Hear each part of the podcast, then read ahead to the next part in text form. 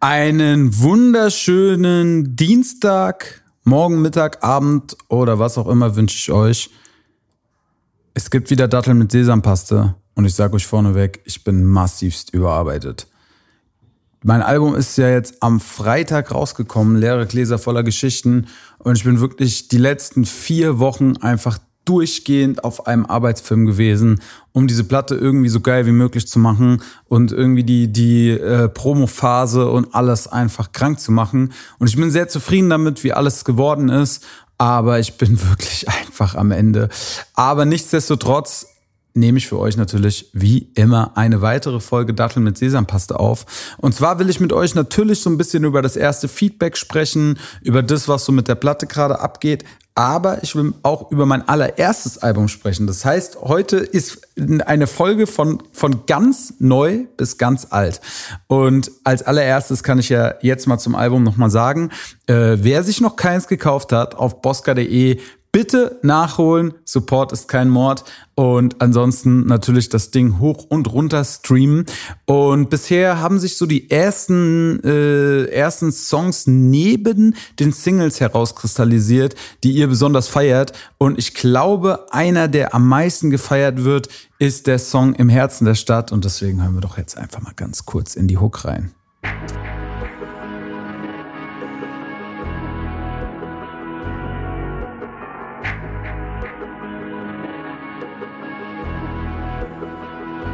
Bruder, wir sind auf dem Weg im Herzen der Stadt. Zwischen Reifen, die sich drehen und Pumpen im Bass. Alles, wovon sie erzählen, findet hier statt. Zwischen Simmons und Nuts wird es Business gemacht. Wir haben euch hier nie gesehen. Der Jackie fließt durch meine Venen. So viel Kämpfe überlebt, keiner ging in. Zwischen Simmons und Nuts wird es Business gemacht. Ich bin wieder heiß auf bisschen Lebenswahn, reiße wie ein Säbelzahn. Jeder meiner Leute weiß, ich teile wie ein Ehrenmann. Das war im Herzen der Stadt aus meinem aktuellen Album Leere Gläser voller Geschichten. Und ich muss wirklich sagen, das Feedback bis jetzt ist echt überragend. Also ich habe, glaube ich, noch nicht von einem gelesen, dass er sagt, dass es irgendwie ein schlechtes Album ist. Natürlich gibt's irgendwie Songs, die vielleicht Leute besser finden und Songs, die, die Leute schlechter finden. Aber bisher ist das Feedback schon irgendwie, dass man es sehr gut durchhören kann. Und ich habe das Album jetzt auch übers Wochenende echt oft gehört und finde, Absolut, so ist es auch. Und ich bin sehr, sehr happy, äh, dass ihr alle mir so nette Nachrichten schreibt und Kommentare und so weiter. Und ähm, das ist doch immer so diese, das sind diese kurzen Momente, für die sich diese ganze Arbeit dann lohnt, diese eineinhalb Jahre, die dann da letztendlich drinstecken und die leider halt häufig auch schnell wieder verpufft sind, weil nach einer Woche dann meistens das Feedback krass abnimmt. Aber es steht ja noch die Tour an, wo ich euch hoffentlich natürlich alle sehe. Und äh, das sind ja dann die Momente, wo man so sowieso das irgendwie am meisten feiern kann, wenn man mit den Leuten zusammen einfach diese Songs feiert. Und ähm, ja, deswegen muss ich einfach sagen, so, es fällt so langsam ein kleiner Stein vom Herzen, weil man natürlich immer so ein bisschen Angst hat, irgendwie vielleicht den Leuten, den Erwartungen oder was auch immer nicht recht, äh, gerecht zu werden. Aber ich habe das Gefühl, dass das irgendwie ich diesmal ganz gut hinkriegen konnte und äh, muss aber auch dazu sagen, dass ich glaube ich erstmal so eine kleine Pause vom Album machen brauche. Ich glaube, ich werde mich jetzt auf jeden Fall erstmal einfach auf Songs konzentrieren. Ich habe wirklich noch ein paar Dinge rumliegen oder ein paar Sachen, die auch gemacht wurden, als das Album schon fertig war und äh, schau, dass ich euch auf jeden Fall im Laufe des Jahres weiterhin mit Musik versorge.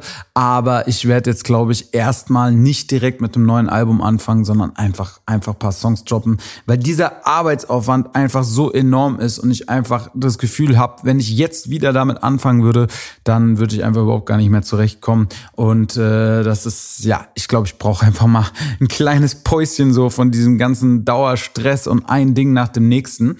Aber ich will auch gar nicht so viel mich rumbeschweren, aber ihr hört, es ist halt einfach jetzt viel gewesen. Aber wir haben trotzdem cool gefeiert und zwar am Freitag habe ich äh, mit äh, bestimmt der eine oder andere von euch war auch da äh, eine, eine Release-Party gemacht, also einfach ein, ein Fan-Treffen, so wie wir das früher in alten Freunde von Niemand Tagen gemacht haben. Und Ey, es war obercool. Ich war wirklich so zufrieden. Es waren echt viele Leute da. Es waren mehr Leute sogar da, als ich das gedacht habe. Und ähm, die Stimmung war gut. Gude hat uns äh, Freibier vorbeigebracht. Und es war wirklich, wirklich einfach ein obercooler Abend. Und dann am Samstag war ich nochmal auf der, auf der Rheingauer Weinwoche in Wiesbaden, das Weinfest. Äh, ja, für jeden, der da irgendwie aus der Region kommt oder auch für viele Frankfurter immer eine absolute Pflichtveranstaltung. Aber ja, es ist auf jeden Fall dann gut eskaliert im Laufe des Abends und äh, deswegen immer noch heute, ich bin am, ich bin am Nachkatern. Ich habe von gestern auf heute schlecht geschlafen. Ich habe so viel im Kopf gehabt, weil ich heute Morgen dann auch direkt wieder bei Fußball 2000 war. Ähm, Wer im Anschluss an den Podcast Bock hat, sich das reinzufahren, ist auch nicht so lang bei YouTube. Und äh, ja, ansonsten, genau, ist auch letzte Woche dann das Interview mit Simon von Deutschrap Ideal rausgekommen. Könnt ihr euch auch mal reinfahren. Ist wirklich ein cooles Interview geworden. Äh, mag ihn sehr, mag seine Interviews auch immer sehr, sehr gut vorbereitet, immer sehr informativ, coole Fragen. Es geht nicht nur um diesen Standardquatsch von wegen, hier, wer hat das hier produziert, sondern auch um deutlich tiefere Themen. Und äh, wir haben ein gutes Gespräch geführt und deswegen äh, checkt das doch auch auch ab, wenn ihr Bock habt. Aber ich will euch jetzt hier nicht die ganze Zeit mit Werbung voll spammen, sondern ich will weitergehen auf meiner Reise durch die alten Alben, weil ich habe das ja jetzt mit der vorletzten Folge äh, begonnen und ähm, bin jetzt nach der Kinokarte, äh, was wir ja in der letzten Folge mit Face besprochen hatten, komme ich jetzt endlich bei meinem allerersten Soloalbum Fighting Society an. Und ich glaube, für viele Leute war das so der erste Berührungspunkt mit mir nach, diesem, nach dieser Ultrachaos-Mucke. Und ich glaube, dass ich mit dem Album auch irgendwie Mucke gemacht habe, die es vielleicht in dieser Form so noch nicht gab und äh, die auch heute noch gehört wird. Also ich krieg immer noch Feedback äh, zu diesem Album. Und ähm, ich habe jetzt blöderweise diese Tracklist gar nicht vorliegen und mein Handy filmt mich selber für die Shorts, aber ich gucke auf jeden Fall gleich mal rein. Und ähm, eine Sache, die ich aber auf jeden Fall noch sehr gut weiß, und das haben wir auch in der Folge mit Face beschrieben, dass ja ähm, damals die Q-Beats-Jungs die mittlerweile ultra erfolgreiche internationale Produzenten mit Drake, Nicki Minaj, Kanye West etc., wen sie da alles äh, in ihrem Portfolio stehen haben, ja, äh, dass die Jungs damals eigentlich, ich glaube, 80 Prozent des Albums produziert haben und da war auch dann der erste Song, den ich gemacht habe. Und zwar sollte es tatsächlich ein Face-Feature eigentlich auch sein. Und er hat aber dann den Part nie fertig gemacht, weil er auch zu der Zeit äh, äh, dem der Rap-Mucke erstmal den, den Rücken gekehrt hat. Und dieser Song hieß Endmusik. Und das war der allererste, den ich für Fighting Society gemacht habe. Und deswegen hören wir da jetzt mal rein.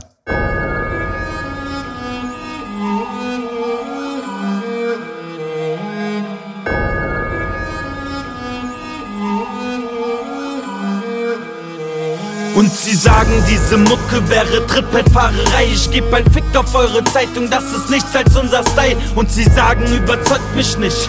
Doch das scheint uns nicht, denn es gibt nichts, was über diese Zeit so deutlich spricht. Mein Leben, Schnapsfahne, Astdame, böse Beats, lassen Unis an der Tanke schreien. Wir sind die Größten hier. Ich bin nachtaktiv, ich schreib krass auf Beats. Bosca rammt euch in den Boden wie das Kölner Stadtarchiv. Das ist Endmusik, das ist das Letzte, was du jemals siehst das Letzte, was du jemals kriegst. Du kennst das Spiel, das ist Endmusik. Das ist das, was passiert, wenn wir da kommen, dass die halbe Stadt sofort das Fenster schließt. Das ist Endmusik, das ist das Letzte, was du jemals siehst. Das Letzte, was du jemals kriegst. Du kennst das Spiel, das ist Endmusik. Das, ist das, das war Endmusik, der erste Part und äh, also so die erste Skizze, die es damals zu dem Album gab. Und das ist dann, glaube ich, auch der Song, der auch als letztes fertig geworden ist, weil ich glaube, der Vega-Part war das letzte, was ich für das Album äh, eingeheimst habe. Äh, lustig auf jeden Fall. Und was soll ich euch da generell zu sagen? Ich will einfach mal so ein bisschen versuchen, so euch in diese Zeit mitzunehmen, ja, weil es war 2011 ungefähr und es war so, dass wir ja damals äh, gab es das Label Butterfly Musik, wo ich zwar selber jetzt als Artist nicht so richtig gesigned war in dem Sinne, aber zumindestens äh, irgendwie ein, ein Teil der Crew. Und ähm, weil Vega und der damalige Produzent Immonix sich da irgendwie wegen irgendwelchen Kram in die Haare gekriegt haben und irgendwie einfach vielleicht nicht mehr dieselben Visionen geteilt haben, äh, wurde das Label dann aufgelöst und es wurde lange überlegt, ein neues Label äh, halt zu gründen. Und es gab wirklich unzählige Namensideen und auch Überlegungen, wer da alles mitmacht. Und irgendwann ist dann der Name Freunde von Niemand ins Spiel gekommen, basierend auf einer Vega-Zeile vom äh, auf dem Song mit Cool Savage Wand, äh, sagt er, glaube ich, die letzte, die letzte Zeile, wir wenden uns enttäuscht von der Scene ab, Freunde von Niemand. Und das war so dann der, der Startschuss-Slogan für eben eine zehnjährige äh, Geschichte. Und für mich war das damals halt was Besonderes, weil obwohl ich bei Butterfly Musik noch nicht äh, richtig ge ge gesigned wurde, weil ich glaube ich auch einfach, äh, ja, vielleicht meine Mucke einfach noch nicht geil genug war und ich einfach noch nicht so ready dafür war, äh, war es dann bei Freunde von Niemand so, dass da gesagt wurde, ey, wir wollen dich auf jeden Fall auf dem Label haben und in der ersten Pressemitteilung werden wir auch genau das nach außen kommunizieren. Und ich meine, dass die erste Labelbesetzung waren tatsächlich Vega, Olsen und ich. Ich bin mir nicht mehr ganz sicher. Ich meine aber, dass Timeless und Busy Montana erst irgendwie dann dazu kamen. Aber das kriege ich nicht mehr, kriege ich nicht mehr so ganz zusammen, wie es in dieser ersten Pressemitteilung war. Aber auf jeden Fall war dann so ein bisschen der Punkt, dass eigentlich auch der Plan war, dass das erste Album dann ein Vega-Album sein wird. Aber der Vega war schon immer äh, ja, hat schon immer sich einfach Zeit gelassen mit seiner Musik, aber der Slot war irgendwie fest und wir hatten irgendwie einen Deal zu erfüllen, dass auf jeden Fall 2011 äh, noch ein Album rauskommen müssen. Und so hat mich der damalige Manager von uns, Hardy Eldor, der ein oder andere kennt ihn vielleicht, er ist äh, heute viel mit der 187 Straßenbande und unterwegs und auf jeden Fall ein, ein verrückter Kerl und ähm, der hat mich damals angerufen und gesagt, und ich glaube, das war irgendwie so im Spätsommer, und meinte so zu mir, ey, Bosca, wie sieht's aus? Wir wollen ein Album als erstes machen, allerdings muss es in vier Wochen fertig sein.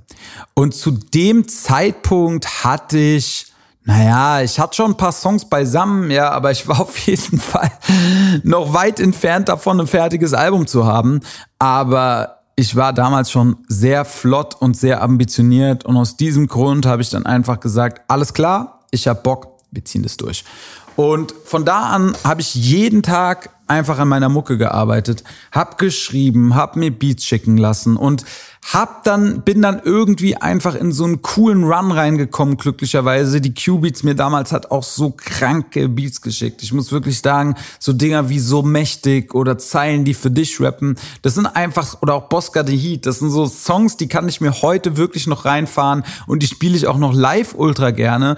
Ähm, und ich finde die Beats einfach so zeitlos gut, Alter. Und ähm, das hat mir natürlich extrem in die Karten gespielt. Und äh, ja, aber nichtsdestotrotz ging es dann auch so ein bisschen darum, diesen ganzen anderen Kram da drumrum zu machen. Ne?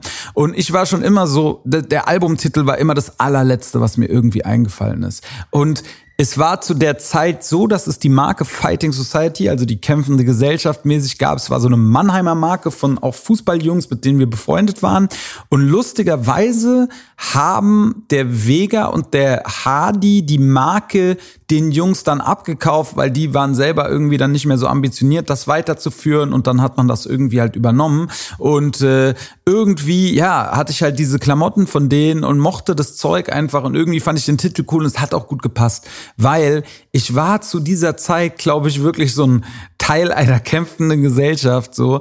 Auch wenn ich vielleicht heute immer noch bin, aber es hat sich einfach ein bisschen geändert, so. Ich war, ich war damals, äh, ich, äh, einfach, einfach sehr wütend, kann man das, glaube ich, sagen. Ich war einfach so ein, so, so sehr unzufrieden, sehr wütend und habe irgendwie einfach Menschen gehasst, außer halt meine meine Freunde. Und ich meine, ich hatte auch damals schon relativ großen Freundeskreis, ja, aber irgendwie äh, ja, weiß ich auch nicht, Alter, war war ich halt sehr auf Kriegsfuß so mit äh, mit mit der Welt. Und äh, ich würde es mal so als spätpubertäre Phase mittlerweile ähm, bezeichnen. Und das ist halt natürlich das, was auch viele Texte widerspiegeln. Und ich muss sagen, wie gesagt, für mich ist es immer noch ein Album, was cool ist, auch wenn ich vielleicht deutlich höher rappe, als ich das irgendwie heute jetzt noch machen würde. Ja, und vielleicht auch hier und da einfach die Aussagen ein bisschen platt dann doch sind, ja. Es ist halt so, dass das so meinen Charakter zu dieser Zeit da festgemacht hat. Und es gibt halt viele Leute, die sich das heute immer noch wünschen von mir. Nur ich muss einfach dazu sagen, ich habe mich in all diesen Jahren natürlich auch extrem weiterentwickelt. Und mir sind einfach Sachen egal geworden und ich habe einfach gemerkt, dass Unzufriedenheit einfach also es ist halt nicht cool, weil wenn man die ganze Zeit unzufrieden durchs Leben geht, ja, dann hat man einfach überhaupt keinen Spaß und kann nichts mehr genießen. Und wenn man alles und jeden ständig hinterfragt, so dann, dann, dann führt es halt zu nichts. Und ähm, das war einfach so, glaube ich, meine Erkenntnis aus dieser Zeit, ja.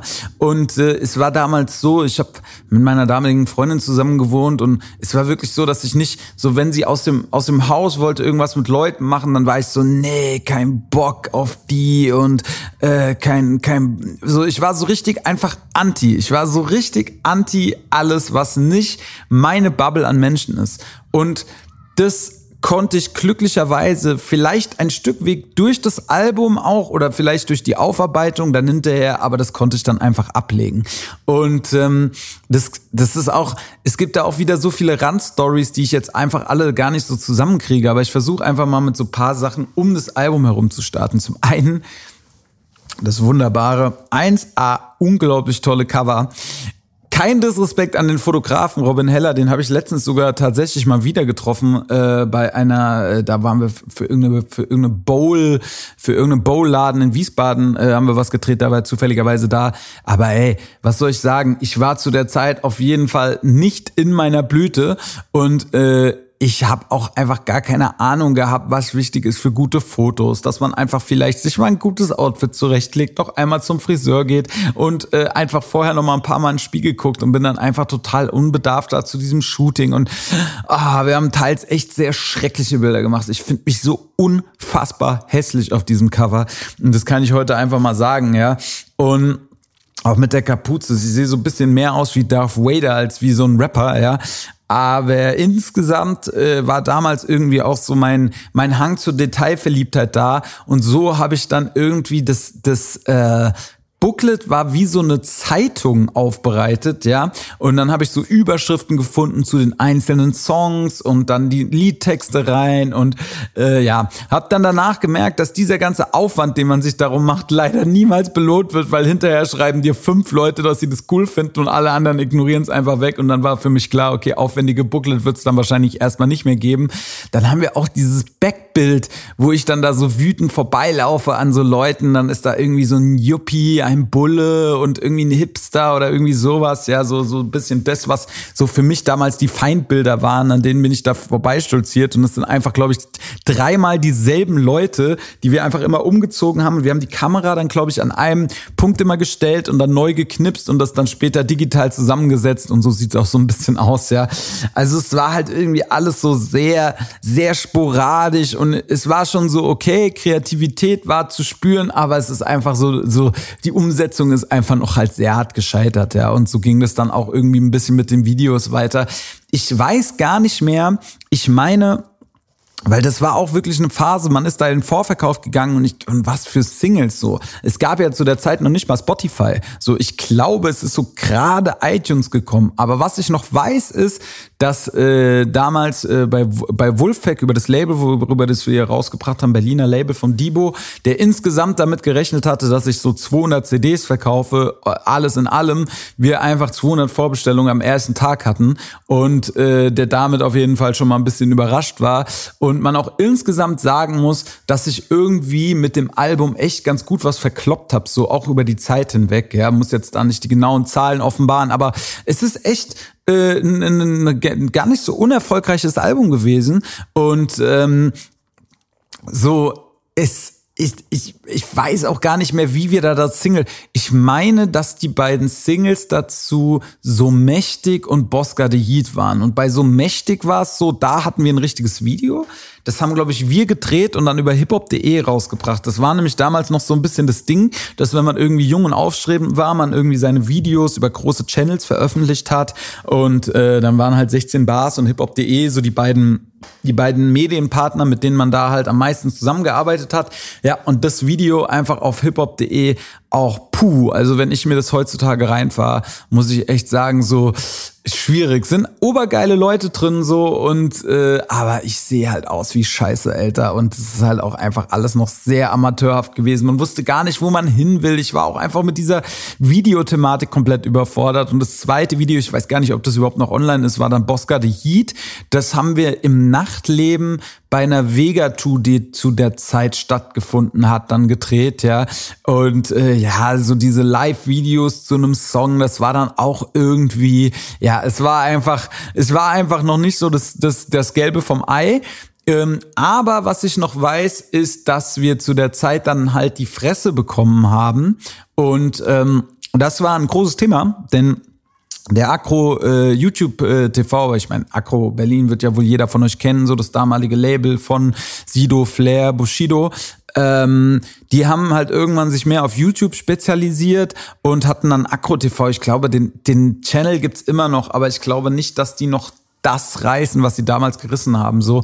Aber man wusste halt, okay, wenn man halt ein Akro-TV halt die Fresse-Format kriegt, das war immer so ein One-Take-Video, das bedeutet, dass man einfach das Video einmal einfach am Stück gedreht hat. Es gab keine Schnitte und verschiedene Bilder, sondern nur ein Szenario und ich bin da mit Vega durchs Bahnhofsviertel gelaufen und der Typ, der das gedreht hat, der Axel, ist das schöne Grüße, auch ganz wilder Kerl, war damals, glaube ich, immer im offenen Vollzug, musste dann abends in den Knast wieder und hat dann aber auch immer die Mucke geisteskrank laut gemacht und es war mir so unangenehm, dann morgens irgendwie um, um 11 Uhr da durchs Bahnhofsviertel mit vollster Lautstärke diesen Song gerappt und es war jetzt ja auch nicht so ein krasser Banger, sondern es war der Song Goliath, der ähm, irgendwie, den ich auch immer noch sehr mag, weil er irgendwie so unseren Lifestyle zu der Zeit und auch vieles, was ich heute tatsächlich noch lebe, einfach sehr gut beschrieben hat. Und äh, weil ich den so mag, habe ich gedacht, wir hören jetzt mal rein in Goliath.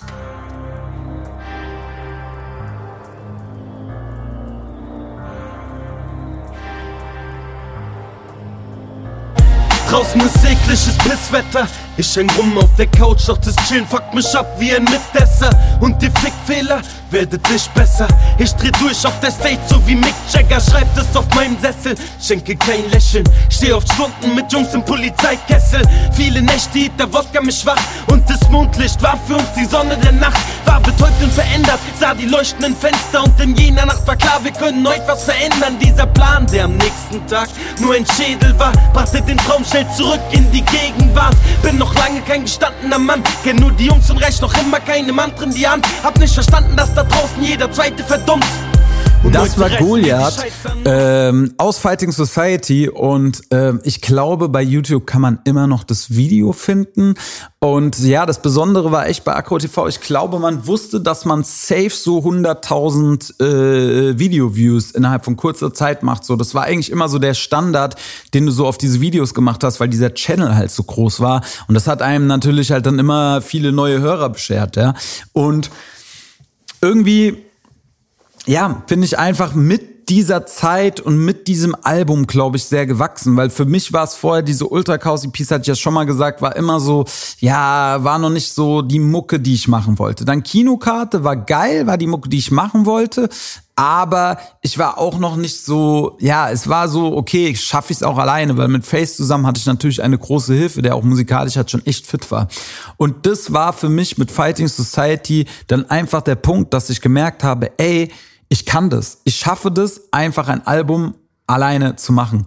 Und für mich muss ich dann so ein bisschen jetzt dann, äh, weil das wird schwierig, weil die nächsten beiden Alben, ich werde jetzt noch trotzdem noch ein paar ein paar Sachen irgendwie so zu dieser Fighting Society Geschichte erzählen, aber für mich war das dann so, dass ich dann danach parallel an meinem Soloalbum und der nächsten Ultra Chaos EP gearbeitet habe.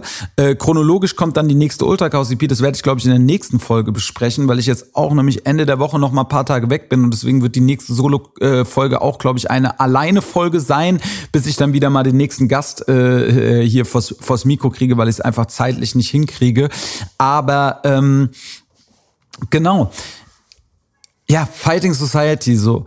Ich habe glaube ich, nicht ein einziges richtiges Konzert dazu gespielt gehabt. Ich weiß, dass es um den Release-Tag herum eine Show gab, die wir gespielt haben in wo war das denn? Bad Homburg oder irgendwas, ja. Äh, da haben wir manchmal in so einem Jugendzentrum das war irgendwas mit Bad, äh, kann auch Bad Alzenau, ich krieg's einfach nicht mehr zusammen. Aber auf jeden Fall haben wir da in einem Jugendzentrum hier und da mal einen Gig gespielt und da habe ich dann irgendwie einen Solo-Gig gehabt, ja. Und ich meine, was waren dann da? Wahrscheinlich damals so zwischen 50 und 100 Leute und es kam einem brutal viel vor. Aber das war dann, glaube ich, so meine kleine Release-Party und sonst habe ich dann dazu, glaube ich, dann gar nichts mehr gespielt, weil das dann einfach, ja, weil ich einfach noch einfach nicht, nicht groß genug dafür war.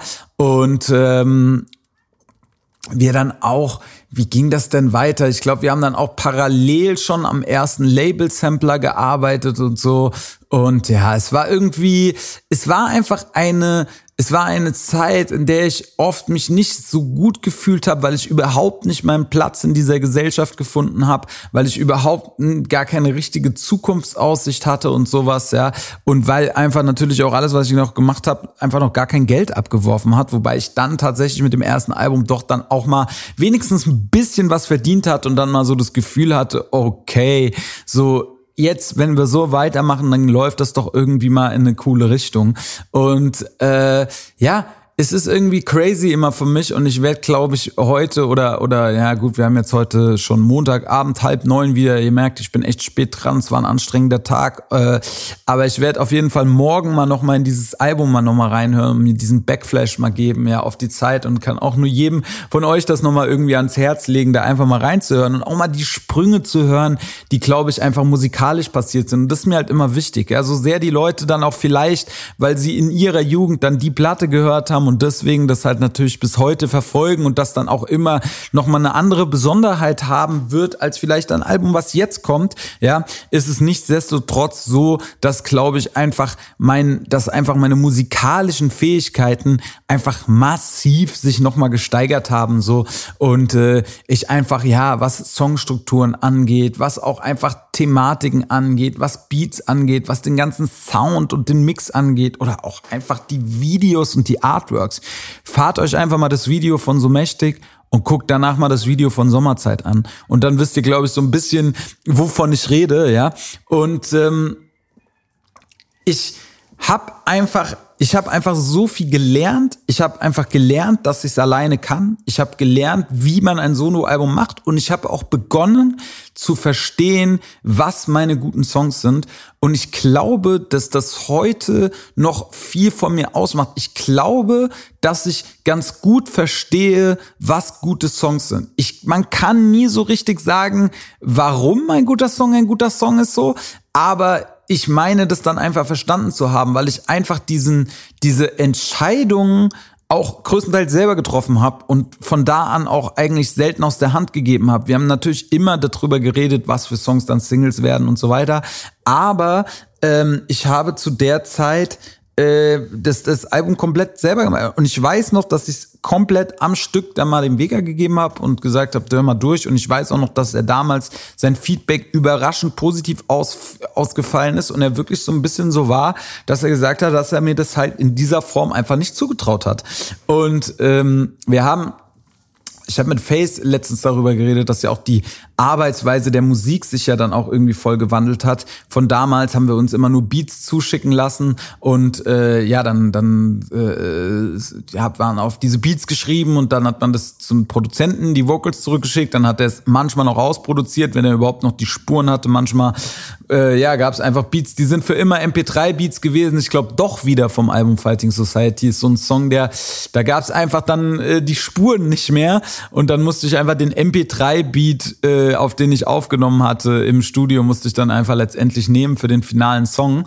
Und ähm, ja, da war es dann trotzdem schon so, dass ich irgendwie Bock hatte, so mit, mit meiner Arbeitsweise so ein bisschen weiterzukommen, mehr an der Musik auch direkt dabei zu waren und so äh, dabei zu sein. Und so war ich dann bei Qubits gewesen in Böblingen im Studio, was sie damals hatten. Und äh, wir haben zusammen dann Mucke gemacht. Und dabei ist dann der Song Alles gesagt rausgekommen.